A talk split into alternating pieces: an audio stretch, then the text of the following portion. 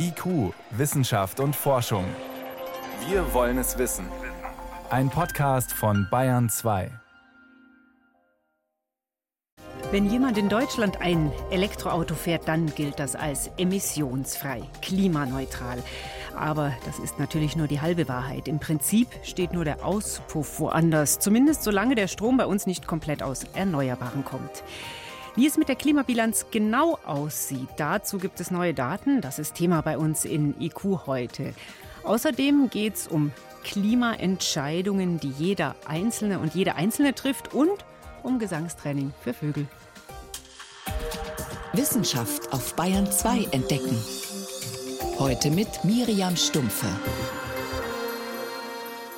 Man stelle sich vor, ein Stammtisch. Da sitzen drei Dieselfahrer, eine überzeugte Sportwagennutzerin und dann kommt einer dazu, der hat sich vor kurzem ein E-Auto angeschafft. Erzählt stolz vom smarten Schnellstart mit dem Wagen und von seinem guten Klimagewissen.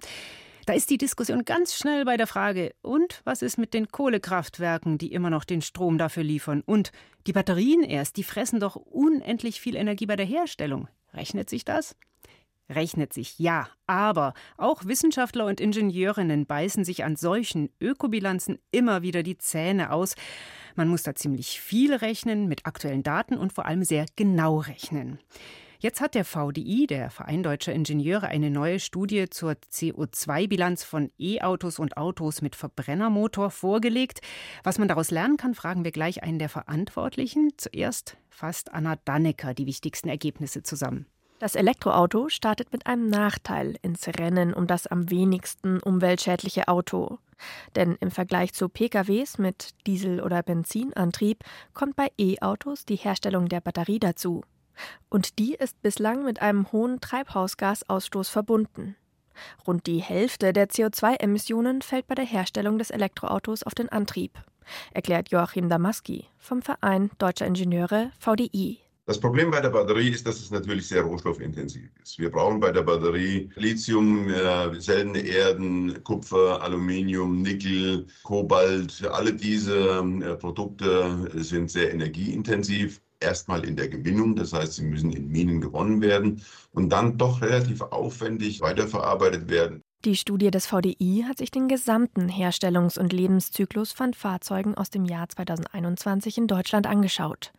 Denn die Ökobilanz von Autos hängt von zahlreichen Faktoren ab. Zum Beispiel dem Produktionsstandort, ob die Fahrzeuge und Komponenten mit erneuerbarer Energie hergestellt werden, der Größe der Autos und demnach auch der Größe der Batterien und natürlich dem Energiemix, mit dem die Autos betrieben werden oder ob die Batterien nach Lebensende recycelt werden. Die Studie des VDI hat sich außerdem auf sogenannte Kompaktklasse-Autos konzentriert, also Fahrzeuge, die größer als Kleinwagen, aber unterhalb der Mittelklasse angesiedelt sind.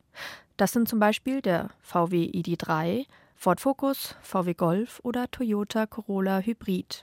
Und gewonnen hat in dieser Ökobilanz, trotz dem anfänglichen CO2-Nachteil in der Herstellung, das E-Auto. Dicht gefolgt vom Plug-in-Hybrid, so Joachim Damaski vom VDI. Von daher ist es richtig, dass in Deutschland betriebene Fahrzeuge, Elektrofahrzeuge über die Lebensdauer, wo wir von 200.000 Kilometern ausgehen, auf alle Fälle weniger CO2 inklusive der Nutzungsphase emittieren. Mit größerem Abstand hinter E-Auto und Plug-in-Hybrid liegt der Diesel. Und der Benziner bringt es auf das schlechteste Ergebnis. Denn ab einer gewissen Kilometeranzahl liegt ein Elektroauto in der Klimabilanz grundsätzlich vor seinen Konkurrenten, erklärt Johannes Buberger vom Lehrstuhl für elektrische Energieerzeugung und Verteilung an der Universität der Bundeswehr München. Bei der Studie des VDIs wird von 90.000 Kilometern gesprochen, ab dem das Elektrofahrzeug weniger Treibhausgasemissionen emittiert als ein vergleichbarer Verbrenner. Es gibt aber auch Studien, die deutlich weniger ansetzen. Also 20.000 oder 25.000 Kilometer können nach Fahrzeug auch schon dieser Punkt sein. Das liege an den Annahmen, von denen die VDI-Berechnungen ausgehen, so Johannes Buberger, der selbst zu ähnlichen Fragen forscht. Vor allem für die batterieelektrischen Fahrzeuge wurde eher ein Worst-Case-Szenario berechnet. Also die Batterieproduktion wurde angenommen im asiatischen Bereich, wo nicht ausschließlich regenerative Energien für die Batterieproduktion verwendet werden, was leider oft der Fall ist, aber nicht ausschließlich der Fall ist. Um die Ökobilanz von Elektroautos noch weiter zu verbessern, fordert der Verein deutscher Ingenieure, dass die Batterieproduktion komplett nach Europa verlagert wird, dass erneuerbare Energien ausgebaut werden, um die Produktion und das Aufladen der Batterien nachhaltiger zu machen und dass Autobatterien besser recycelt werden.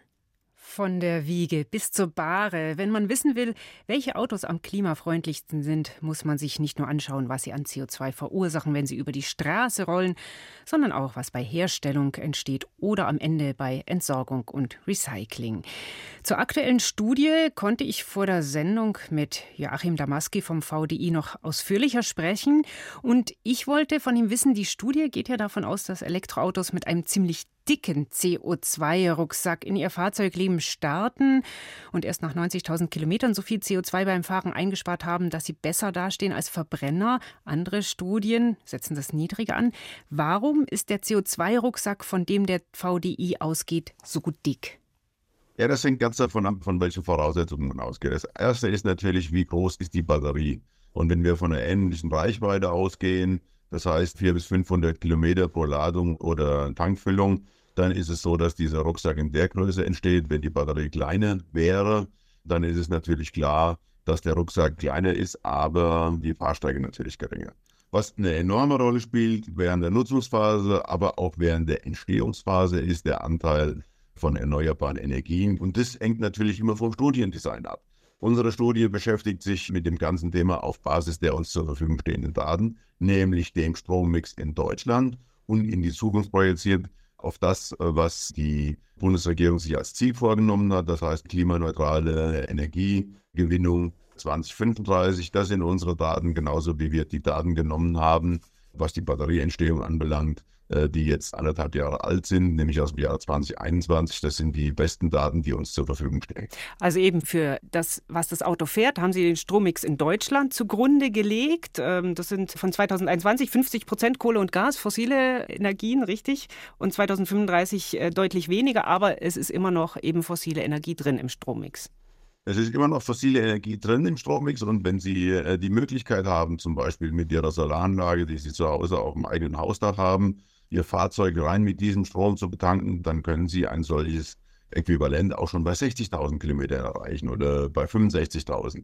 Das hängt ganz davon ab, wie der Strom entsteht, mit dem das Fahrzeug nachher bewegt. Was gibt es denn bei der Batterieproduktion für Spielräume? Sähe es denn anders aus, die Bilanz, wenn die Batterien nicht aus äh, China kämen, sondern alle in Brandenburg mit deutschem Strommix produziert würden? Ja, das mit dem deutschen Strommix ist natürlich so eine Frage. Das ist auch eine Diskussion, der wir uns stellen müssen. Mit dem deutschen Strommix wäre es schon besser, wenn die Batterien produziert werden können, wobei wir auf der anderen Seite natürlich sehen müssen, dass 70 Prozent der Emissionen bei der Batterieerstellung ja nicht für die Batterie selber, das heißt für das Gehäuse mit den Zellen drin entsteht, sondern in der Vorkette. Das heißt, wir haben Minen, in denen Kobalt, Lithium, Kupfer, Aluminium gewonnen werden. Das Ganze muss weiterverarbeitet werden. Das ist eine Technologie, die wir in Deutschland derzeit nicht zur Verfügung haben. Das heißt, das findet größtenteils in Asien statt. Und nur die Batterie am Ende mit äh, Ostsee-Windstrom äh, zu erstellen, das kann das Ganze verbessern, wird aber das Problem nicht grundsätzlich lösen. Deshalb sind wir ja auch der Meinung, dass die Batterieproduktion bei uns angesiedelt werden muss, dass aber insgesamt vor allen Dingen auch die Vorkette optimiert werden muss, dass dort auch wesentlich weniger CO2 bei der Produktion entsteht. Machen denn unter dem Gesichtspunkt CO2-Emissionen über die Lebensdauer gerechnet Plug-in-Hybride Sinn? Ja und nein. Plug-in-Hybride machen absolut Sinn, wenn sie so betrieben werden, wie sie gedacht sind. Das heißt, die tägliche Fahrstrecke eines deutschen Fahrzeuges ist im Regelfall weniger als 30 Kilometer. Diese 30 Kilometer kann ich rein elektrisch fahren und vielleicht sogar noch mit dem von auf dem Hausdach erzeugten äh, Strom. Damit sind diese Fahrzeuge in der Betriebsphase deutlich günstiger, weil die Batterie auch viel kleiner ist und der CO2-Rucksack dieser Fahrzeuge natürlich deutlich geringer ist. Aber so nutzen sie äh, viele nicht. Das ist mit eines der Probleme, dass viele der Fahrzeuge leider deutlich mehr verbrennungsmotorisch angetrieben werden. Dann machen sie keinen Sinn. Wir können das in den Fahrzeugen ja messen, wie viel elektrisch und wie viel verbrennungsmotorisch gefahren wird. Wenn die Batterie die ja ein Mehrgewicht darstellt, nur verbrennungsmotorisch durch die Gegend gefahren wird, macht es absolut keinen Sinn. Aber die meisten Fahrzeuge wären durchaus in der Lage, einen deutlichen Beitrag zur CO2-Emissionsreduktion zu leisten. Welche Rolle spielt denn, wenn man an die Reduktion, ans Verringern von Emissionen denkt, die Größe der Fahrzeuge? Je größer die Batterie, desto mehr CO2 wird hierbei emittiert. Bei einer Batterie, die nur 62 Kilowattstunden hat, sind es natürlich gleich mal äh, zweieinhalb Tonnen weniger, die denn dann am Ende CO2 bei der Produktion weniger emittiert wird und dadurch ist ein äh, Fahrzeug mit einer kleineren Batterie deutlich früher CO2-günstiger zu fahren als ein Verbrenner, als ein großes Fahrzeug. Das heißt, wenn es um einen klimaneutralen Verkehrssektor geht, um klimaneutrales oder zumindest CO2-armes Fortbewegen, dann sind elektrisch angetriebene kleine Fahrzeuge die Zukunft. Eine konsequente Reduzierung der CO2-Emissionen bedeutet kleine Fahrzeuge, kleinere Fahrzeuge und bedeutet kleinere Batterien. Das ist im Übrigen auch der Grund, weshalb wir als VDI, Fahrzeug- und Verkehrstechnikgesellschaft, deren Vorsitzende ich bin, eine neue Fahrzeugklasse vorgestellt haben, die etwas kleiner ist, die für die Stadt genutzt werden kann, die sogenannte A0-Klasse, wo wir nicht die Fahrzeuggröße so wie ein normaler Pkw äh, haben müssen, sondern zwischen die Leichtfahrzeuge und normalen Pkw sind, ohne dabei die Sicherheit zu reduzieren. Aber das ist natürlich äh, absolut sinnvoll. Wenn ich mich in der Stadt bewege, muss ich keine zweieinhalb Tonnen durch die Gegend fahren, um mich hier sicher bewegen zu können. Da macht es durchaus Sinn, kleinere Fahrzeuge einzusetzen. Wie groß ist der Vorsprung von Elektroautos in Sachen Klimaneutralität? Eine aktuelle Studie zur CO2-Bilanz von E-Autos und Fahrzeugen mit Verbrennermotoren hat der VDI, der Verein deutscher Ingenieure, heute vorgestellt. Und das waren Hintergründe von Joachim Damaski. Vielen Dank. Gerne. Bayern 2. Wissenschaft schnell erzählt. Und dazu ist jetzt meine Kollegin Veronika Bräse ins Studio gekommen von Bayern 2. Es geht jetzt erstmal ums Abnehmen. Gibt es ja einen ziemlichen Hype gerade um Abnehmspritzen, also Medikamente, die helfen abzunehmen. Gibt es noch andere, oder? Ja, also heute geht es um ein Medikament, das heißt Tirzepatit. Und das ist wie die Spritzen zur Behandlung von Diabetes eigentlich zugelassen. Und auch dieses Medikament hilft beim Abnehmen. In der Studie bekamen da adipöse Menschen über 32 Wochen lang diese Tabletten. Dann wurde das durch ein Scheinmedikament ersetzt, durch ein Placebo. Und natürlich dann haben die Menschen ja ab dem Moment wieder zugenommen. Das Medikament drosselt den Appetit, aber mit dem Placebo war es natürlich vorbei. Mhm. Und du sagst natürlich, eben überraschend ist es nicht. Was wollten die Forscherinnen denn herausfinden bei der Studie? Also zum einen wollten sie schon auch sicher gehen, ob es wirklich so ist. Und das andere ist, ähm, sie wollten wissen, ob die Tabletten, die man einnimmt, auch langfristig, ähm, ob das vielleicht irgendwann doch dazu führt, dass sie das Gewicht auf einem anderen Niveau halten können, also wenn man sie länger einnimmt. Wahrscheinlich sind nach zwei bis drei Jahren dann wieder ja, ist das Gewicht wieder beim Ausgangsgewicht angekommen. Und man sollte sich aber wohl eh nicht auf ein Medikament allein verlassen. Nee, da braucht es viele andere Maßnahmen noch. Zum Beispiel eine Verhaltenstherapie ist sinnvoll. Stichwort Lebensstiländerung, weniger sitzen, mehr bewegen und eine andere Art der Ernährung. Das ist natürlich alles nicht so einfach, aber eine Spritze oder Tablette allein, die wird es nicht regeln können. Jetzt ein anderes Thema. Es geht um die vielen Sprachen auf der Welt. Lange mhm. dachte man, dass Sprachen in sich geschlossen sind und nicht in irgendeiner Weise von der sozialen oder natürlichen Umwelt beeinflusst werden. Neu ist jetzt die Erkenntnis, dass offenbar das Klima zumindest einen ganz kleinen Einfluss hat, wie klangvoll Menschen miteinander sprechen. Aha, das heißt, wenn ich in einer heißen Region lebe, dann hat sich da eine andere Sprache entwickelt als anderswo? Genau, also die aktuelle These der Sprachwissenschaft, in den Tropen spricht man eher schallend laut und im kühlen Norden vergleichsweise gedämpft. Ein dänischer Forscher hat mit seinem Team über 5000 Sprachen auf der ganzen Welt untersucht, eine Datenbank angelegt und dann den Klang klassifiziert. Mhm. Und wie kann ich mir diese Unterschiede vorstellen? Also er hat ein schönes Beispiel genannt. Das Deutsche, das zählt erstaunlicherweise schon zu den eher ruhigeren Sprachen. Also wir sagen zum Beispiel Schmetterling. In Nigeria heißt das sehr klangvoll Labba Labba. Aha. Und bei uns sind es also viele Konsonanten, in Afrika viele Vokale mit L und B, auch stimmhafte Konsonanten. Und demnach tönen Sprachen in Afrika und Ozeanen Ozeanien am klangvollsten. Anders ist es im Nordwesten Amerikas, wo es indigene amerikanische Sprachen gibt, die zurückgenommen klingen. Das könnte daran liegen, dass es bei warmer, feuchter Luft einfach leichter ist, Vokale rauszuschmettern. Und wenn die Luft aber kalt und trocken ist, dann fällt es offenbar ein bisschen schwerer. Okay, steile These, aber man kann ja mal nachdenken. Genau. Zum Schluss ein Blick ins Tierreich. Singvogelmännchen bringen ja besonders schöne Laute hervor. Die machen das, um ihre künftigen Partnerinnen zu beeindrucken. Aber das gelingt nur, wenn sie ständig üben. Ihr Gesang wird von schnellen Stimmmuskeln gesteuert. Die müssen trainiert werden. Diese Muskeln, genau, die müssen trainiert werden und die verlieren innerhalb einer Woche die Hälfte ihrer Kraft, wenn die nicht üben. Das hat die Forschenden überrascht, dass die Muskulatur so schnell nachlässt und damit auch die Fähigkeit, so schön zu singen. Der Leistungsabfall, der wirkt sich direkt auf die Weibchen aus, weil die mögen nur Männchen mit trainiertem Gesang. Deswegen müssen die wahrscheinlich auch jeden Morgen singen. Vielen Dank, Gesangstraining bei den Vögeln. Veronika Bräse war das mit den aktuellen Meldungen.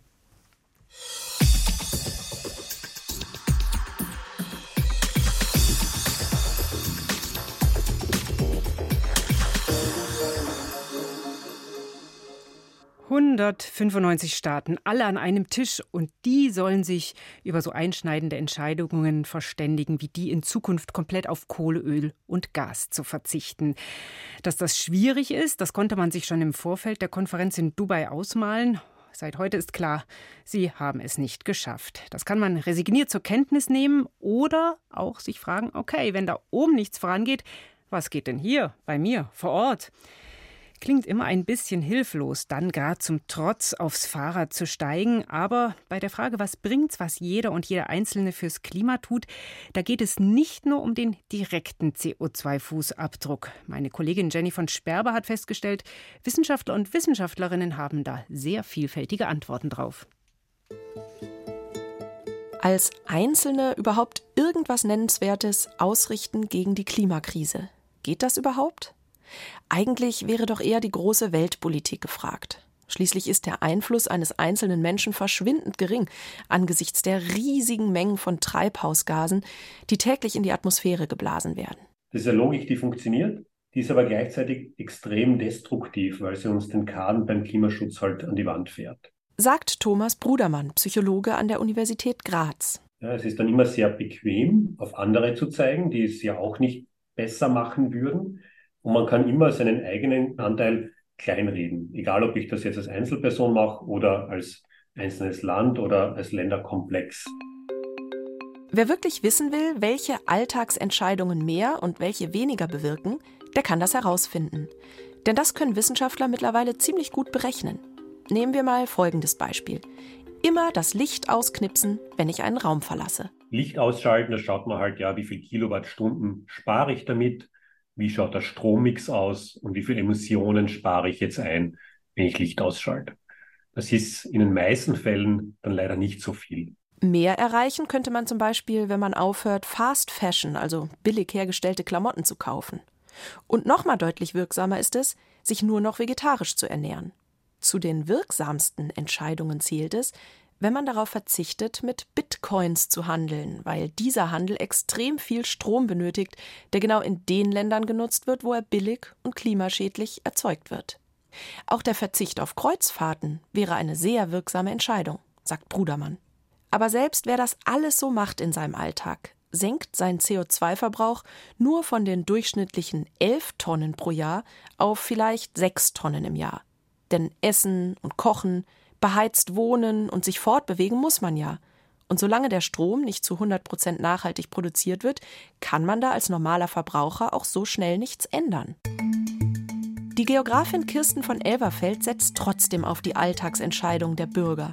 Sie sagt, es kommt nicht nur auf individuelle Entscheidungen an, sondern darauf, wie sie mit anderen Entscheidungen verkettet sind. Gesellschaft und Umwelt beeinflussen sich gegenseitig. Und wie sie das tun, damit beschäftigt sie sich in ihrer Forschung seit vielen Jahren. Allerdings ist ihr Schwerpunkt der Bodenverbrauch, also das Versiegeln von Flächen. Die Klimakrise und der Bodenverbrauch hängen sehr eng zusammen.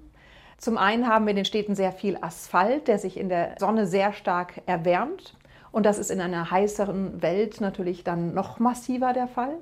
Zum anderen verlieren wir den Boden als Schwamm, der Wasser aufnimmt und hält. Und das Wasser fließt sehr schnell ab in die Flüsse und wir haben die Hochwässer. Schleichende Katastrophen nennt sie das. Denn so führen beim Bodenverbrauch genau wie bei der Klimakrise viele kleine, gar nicht bös gemeinte Einzelentscheidungen dazu, dass ein ganzes System irgendwann kollabiert und nicht wieder repariert werden kann. Das kann man sich vielleicht vorstellen wie ein Glas Apfelschorle auf dem Tisch, die wir langsam, aber sicher immer weiter in Richtung Tischkante stupsen. Das sind viele kleine Entscheidungen und ganz lange passiert nichts. Es ändert sich nichts. Die Apfelschorle steht immer noch auf dem Tisch. Und dann erreichen wir die Tischkante. Das ist in diesem Fall im wahrsten Sinne des Wortes ein Kipppunkt. Und dann reicht ein weiterer kleiner Stups, keine große Aktion, ein weiterer kleiner Stups aus, dass die Apfelschorle herunterfällt, das Glas zerbricht, dass wir durch diese vielen kleinen Entscheidungen dann in einer Situation enden, die wirklich keiner wollte. Wir tragen also alle mit winzigen Alltagsentscheidungen dazu bei, dass große Katastrophen näher rücken, die nicht wieder rückgängig zu machen sind. Wie der Anstieg des Meeresspiegels zum Beispiel. Das klingt erstmal ausweglos. Aber diese Vorstellung der angestupsten Apfelschorle, die kann man auch umdrehen, sagt von Elverfeld. Was mir Mut macht, in den Bemühungen, diese Katastrophe zu verändern, die Apfelschorle von der Tischkante wegzubekommen, ist, dass diese vielen einzelnen Entscheidungen so viel mehr bewirken, als wir uns vorstellen können. Das heißt, viele kleine Entscheidungen können das Glas auch zurückstupsen. Nur, warum hat sich die Stupsrichtung bisher nicht geändert? Wir stoßen weiterhin immer mehr Treibhausgase aus und erwärmen den Planeten. Dabei wären alle notwendigen Technologien, um nachhaltig zu leben, längst da, sagen Wissenschaftler des Weltklimarates. Es liegt, glaube ich, eher daran, dass die Klimakrise uns ein ganz anderes Lernen abverlangt, als wir das normalerweise gewöhnt sind. Jeder, der Kinder hat, weiß, wie Kinder lernen, nämlich dadurch, dass Handlungen Konsequenzen haben. Also zum Beispiel, das Kind legt die Hand auf die heiße Herdplatte, verbrennt sich die Hand. Es tut im selben Moment am selben Ort weh. Beim Klima spüren wir die Folgen von den Treibhausgasemissionen erst viele Jahrzehnte später und meistens auch noch ganz woanders. Das ist also, als ob ich die Hand auf die heiße Herdplatte lege und in zwei Wochen tut meiner Nachbarin der linke große Zeh weh. Und das verstehen wir nicht, wie das trotzdem zusammenhängt. Menschen müssen Selbstwirksamkeit spüren, um zu handeln, sagt auch der Psychologe Brudermann. Bei Alltagsentscheidungen fürs Klima bekommen wir aber kein solches direktes Feedback, auch kein positives. Also ich kann heute aufhören, Auto zu fahren und mich nur mehr vegan ernähren, aber der Klimawandel geht davon nicht weg. Das heißt, das eigene Handeln wird weder direkt bestraft noch belohnt. Deswegen fällt es fast allen Menschen so schwer, ihr Handeln zu verändern. Heißt das, es ist eine Illusion, dass Alltagsentscheidungen einzelner Menschen irgendetwas an der Klimakrise ändern könnten? Kirsten von Elberfeld sagt nein. Sie glaubt fest daran, dass es möglich ist. Nämlich immer dann, wenn man andere anstößt. Das passiert zum Beispiel, wenn sich Nachbarn zusammentun und einen überdachten Fahrradständer organisieren, sodass es allen leichter fällt, für ihre täglichen Wege das Fahrrad zu nehmen. Oder wenn jemand im Elternbeirat der Kita für vegetarisches und regionales Essen sorgt. Es geht ums Anstoßen von strukturellen Veränderungen in seinem Umfeld. Es müsse also nicht immer jede private Alltagsentscheidung hundertprozentig klimafreundlich sein. Daran würde jeder nur verzweifeln, sagt der Biologe Gregor Hagedorn aus dem Naturkundemuseum Berlin. Wir fokussieren uns, glaube ich, als Gesellschaft und auch als Individuen, viele von uns, zu sehr auf diesen Fußabdruck. Ja, also wie viel Schaden richte ich mit meinem Leben in dieser Welt an? Und ich glaube, ganz wichtig ist, dass wir auf den Handabdruck schauen. Wo nehmen wir andere mit? Wo geben wir anderen die Hand, um etwas gemeinsam zu machen? Wo schieben wir gemeinsam in die richtige Richtung? Wer für sich beschlossen hat, seinen Alltag möglichst klimafreundlich zu gestalten, der tut die entscheidenden Schritte immer dann, wenn er sich an die Idee von Kirsten von Elverfeld hält. Man muss wie ein Dominostein sein. Dann kommt ein Stupser zum nächsten. Dann kriegen wir die Apfelschorle wieder weg von der Tischkante. Wirksam etwas fürs Klima tun im Alltag, da geht was, sagen Wissenschaftler. Für heute war es das erstmal bei uns in IQ Wissenschaft und Forschung. Ich bin Miriam Stumpfe.